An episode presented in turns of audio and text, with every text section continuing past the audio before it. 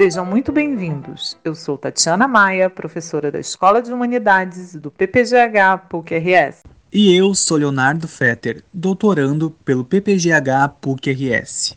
E esse é o podcast Tem Profissional da História aí? Criado para apresentar ao público em geral as múltiplas possibilidades de atuação do profissional da história, além dos acervos disponíveis para pesquisa. Você quer conhecer mais sobre o exercício da nossa profissão em instituições públicas e privadas, nas redes sociais e na vida coletiva? Então, você é o nosso convidado para ouvir diferentes experiências profissionais. Vem conosco e descubra uma sólida e desafiadora profissão. Há muitos espaços onde estamos presentes e somos importantes. Então, tem profissional da história aí?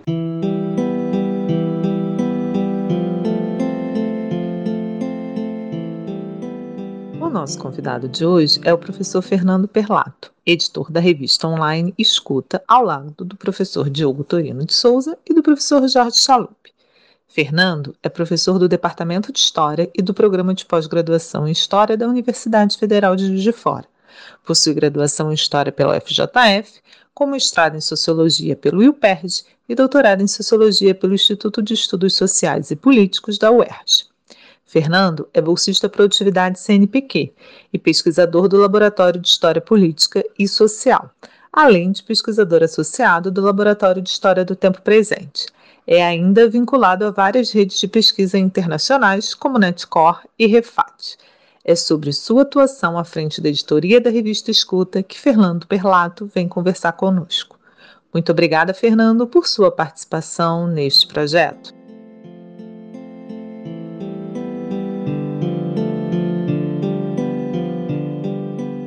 Fernando, por que você, Diogo Torino e Jorge Chalub decidiram criar a revista Escuta, periódico online dedicado a temas políticos e culturais da atualidade?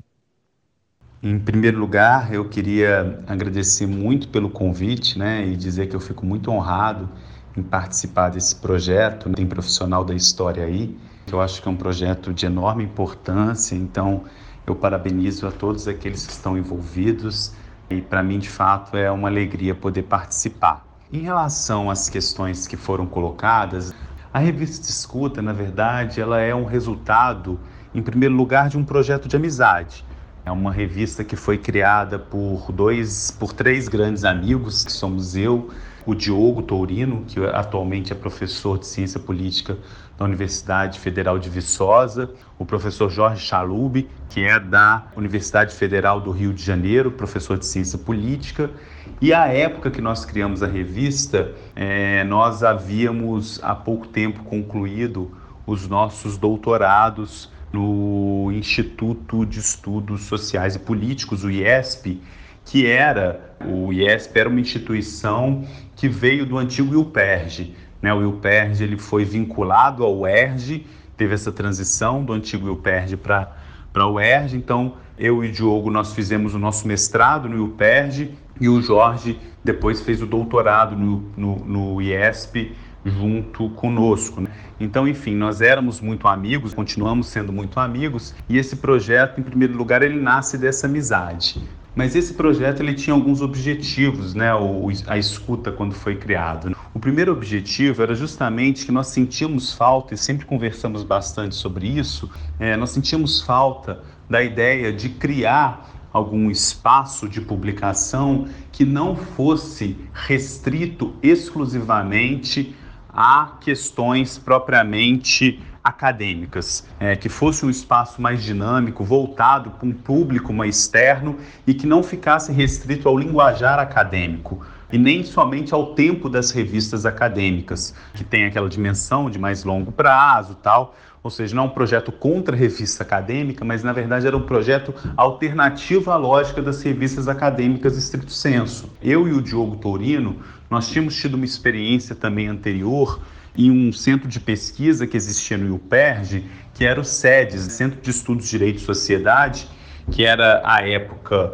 coordenado pelo professor Luiz Werneck Viana, que foi meu orientador, e pela professora Maria Alice Rezende de Carvalho. E o SEDES, ele tinha um espaço que era o Boletim SEDES, E o boletim SEDES, ele tinha um pouco dessa pretensão de ser uma espécie de um espaço onde eram publicados artigos os mais diversos, com temas relacionados à política, a relação entre política, direito e sociedade. Então nós tínhamos um pouco dessa experiência, né, e desse desejo de repetir alguma experiência como aquela. E tínhamos todos nós compartilhamento desse incômodo quanto à necessidade de termos um espaço também de escrita, de produção de textos que fugisse à lógica da produção acadêmica.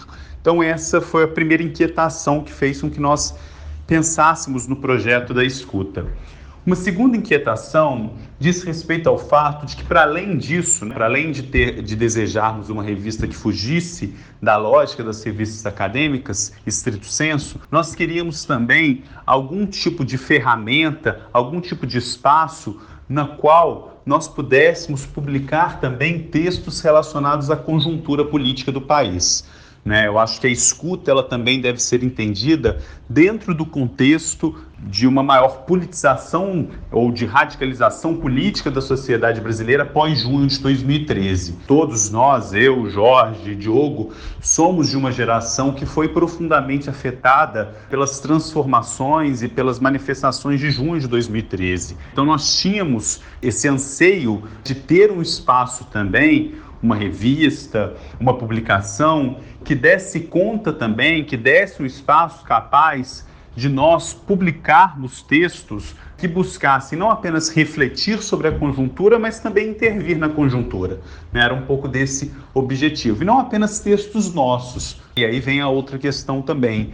A escuta, ela nasce como um projeto nosso, mas um projeto aberto. A gente sempre tentou incorporar, mediante convites, os mais diversos, colegas, sobretudo das áreas das ciências sociais e da história, para que eles pudessem escrever também na revista. Em geral, são pesquisadores, professores de universidades, mas que têm também essa vocação, ou esse interesse, ou esse objetivo de produzir textos os mais diversos para um público mais amplo e para participar do debate sobre a conjuntura política do país. Então, acho que a escuta ela deve ser compreendida em meio a essas duas inquietações principais, ou seja, uma inquietação quanto à forma mais engessada da revista acadêmica, que nos impossibilitava determinados tipos de discussões, e uma revista que buscasse refletir e um tempo mais curto e um tempo mais imediato sobre assuntos da conjuntura política do país, uma vez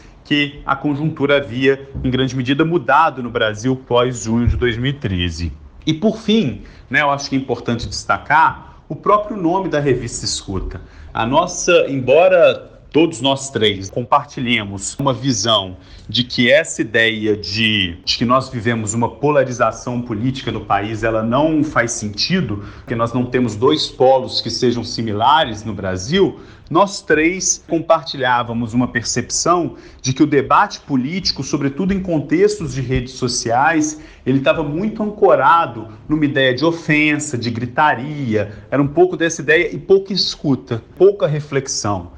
Então, o nosso objetivo também foi criar um espaço que buscasse participar do debate público, mas que também fosse um espaço da reflexão, né? um espaço do debate, com posições claras, sem cair numa perspectiva de isenção, né? não se trata disso, mas um espaço no qual também a reflexão tivesse a sua possibilidade de intervir no debate público, não apenas a propriamente as ofensas, as gritarias. Então, a ideia, o nome da escuta também veio por aí, né? ou seja, nós temos um espaço de reflexão também em meio a esse caos político que virou a conjuntura do país. O próprio texto da escuta, no texto de apresentação que diz quem somos, ele diz que a revista Escuta é um espaço voltado para reflexão em tempos de gritaria. Em uma época onde a escuta é atividade secundária e apenas se quer berrar, aqui se pretende conversar, dialogar e ecoar, sem quaisquer pretensões de verdades absolutas, temas debates e questões públicas candentes relacionadas à cultura e à política do Brasil e do mundo. Então, essa era um pouco a, o objetivo da revista. Então, também tem uma inquietação que as redes sociais elas se converteram em um espaço do debate público, mas nós queríamos também um outro espaço que estivesse entre a linguagem do Twitter, a linguagem do Facebook e as revistas acadêmicas especializadas. Né? Então, acho que o objetivo da escuta foi tentar encontrar esse caminho do meio né, de uma reflexão mais densa, de uma reflexão mais consolidada sobre determinados temas, mas sem que se recaísse num academicismo mais amplo, na medida em que ela está voltada para o debate com públicos também externos à universidade.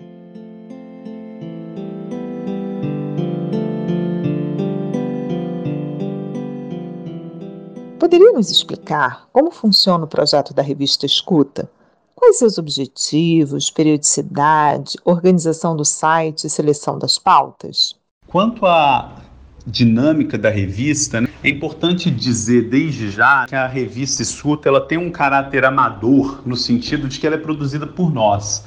Quando nós criamos a revista, a revista funcionava num blog muito precário e depois nós é, entramos em contato com uma pessoa que nos ajudou muito. Eu acho que merece, inclusive, mencionar aqui algo que já está destacado, inclusive na página da revista, mas que é o nome da Júlia Boaventura, que foi quem fez é, o projeto gráfico e a arte da revista, e aí colocou a revista num formato estético, num formato gráfico muito mais interessante. Nossa ideia era manter mesmo essa lógica do preto e branco tal. Então, ela, mas ela sempre manteve o caráter amador e continua mantendo até hoje, porque é uma revista basicamente mantida por nós, por mim, pelo Diogo e pelo Jorge. Ou seja, nós fazemos o convite para as pessoas, né? nós selecionamos os textos, nós fazemos a edição dos textos que nos chegam, né? a leitura dos textos, eventuais sugestões, eventuais correções, os nossos próprios textos que nós produzimos, nós circulamos entre nós três antes de publicarmos, então ela tem essa dimensão amadora. Mas por outro lado, essa dimensão também, ela tem o seu lado negativo, né? mas tem seu lado positivo também né? Porque isso cria também uma rede de conversa permanente entre nós três, né? Uma reflexão permanente entre nós três também. Mas aí a gente, isso implica algumas dificuldades. Nós temos dificuldades de pensar projetos, por exemplo, de mais largo alcance. Como, por exemplo, nós já havíamos pensado várias vezes na ideia de se criar um podcast, né? Nós já tivemos algumas, re, algumas colunas ou algumas sessões das, da revista que funcionaram muito bem, como por exemplo que é uma se intitulava Escuta Recomenda, que a princípio eu escrevia, depois nós passamos a escrever juntos, nas, que era uma sessão da revista na qual nós fazíamos atualizações semanais de textos, vídeos, podcasts interessantes que nós recomendávamos.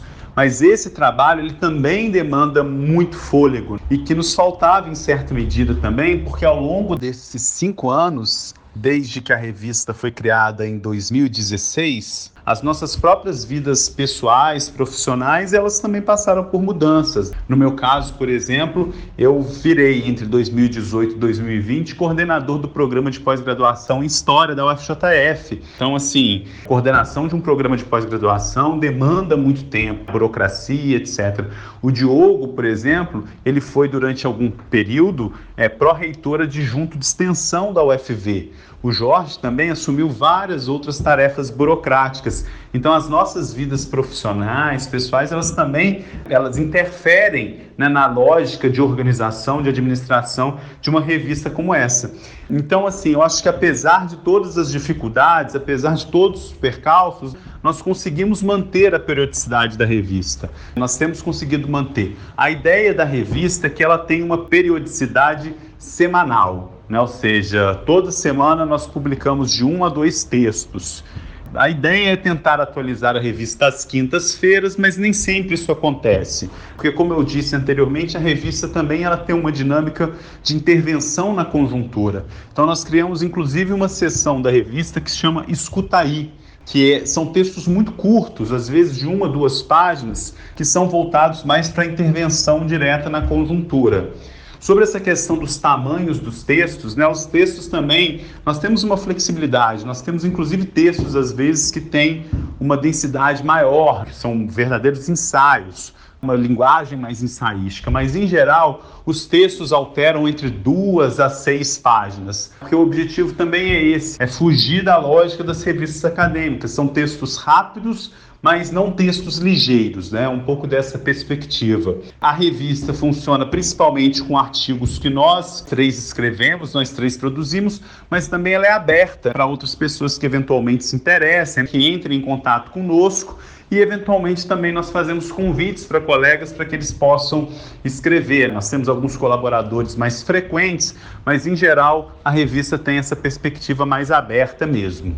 Quanto à questão das pautas, a revista ela é basicamente focada em temas de política e cultura. Então, nós publicamos muitos textos relacionados, sobretudo à política, né, a questões vinculadas à conjuntura política do país, mas publicamos também resenhas. Eu acho que essa também é uma ideia legal, que eu acho interessante da revista Escuta, porque as resenhas elas vêm perdendo muitos espaços também nas próprias revistas acadêmicas. E a nossa ideia da resenha, fora que, que as revistas acadêmicas elas têm um tempo, né? desde quando o livro foi publicado, até quando a resenha vai ser submetida a uma revista, até quando ela vai ser aceita dentro dessa revista.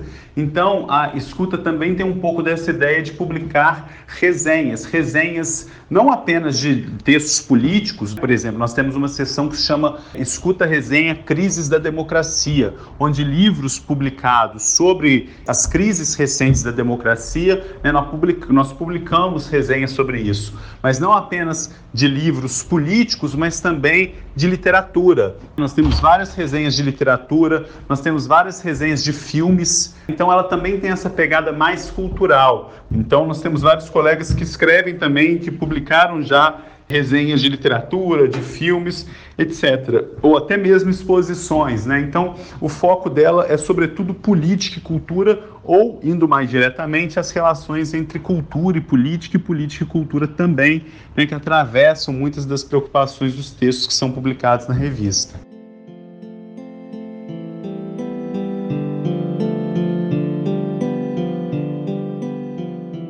Qual a importância e os cuidados que os historiadores e cientistas sociais devem ao produzir periódicos online, distintos dos objetivos da grande mídia, para um público mais diversificado?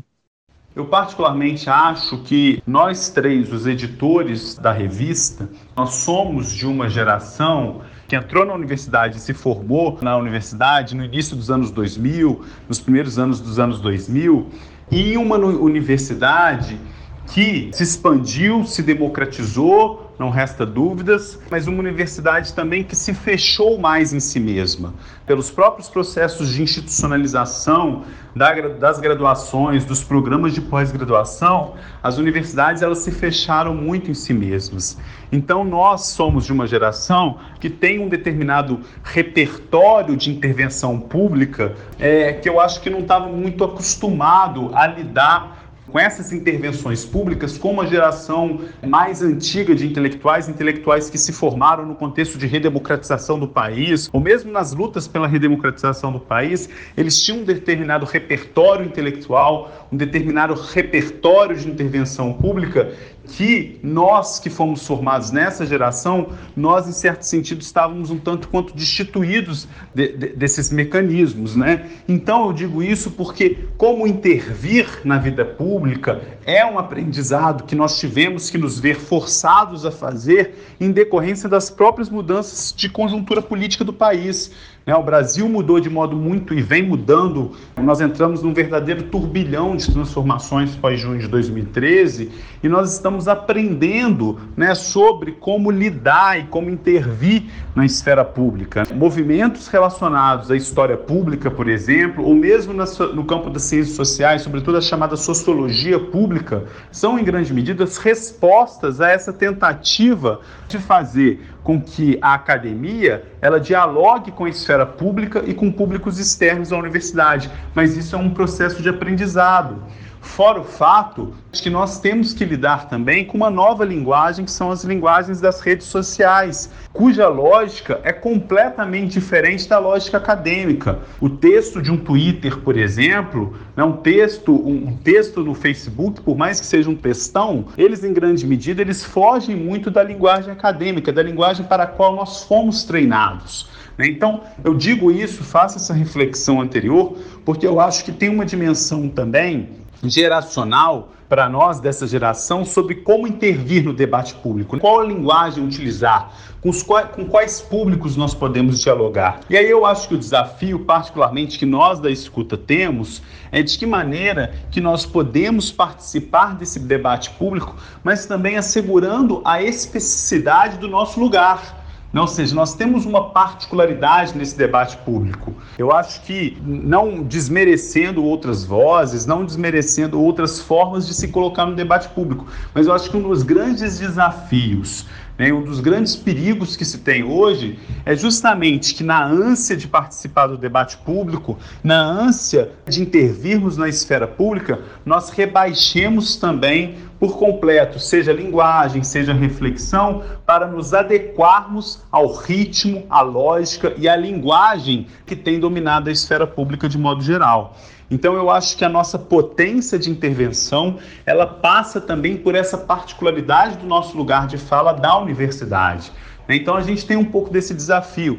Muitas vezes na escuta nós já nos perguntamos sobre isso. Será que nós não deveríamos fazer textos mais curtos? Será que nós não deveríamos é, enfim, é, patrocinar a revista para que ela tivesse uma, né, uma entrada muito maior em outros lugares. Não, não, que a gente desmereça esses movimentos, eles são importantes, mas também é importante reconhecer qual que é o nosso lugar nesse debate público. Então, acho que esse desafio, que é um aprendizado, que nós não temos respostas prontas, como eu disse, ele é um permanente aprendizado, mas esse aprendizado da linguagem, das formas de intervir e como intervir assegurando uma certa particularidade, uma certa especificidade de onde se fala, né, eu acho que esse talvez seja um dos grandes desafios que nós temos hoje em revistas, como por exemplo com o perfil da escuta, que tentam desse lugar da universidade participar do debate público.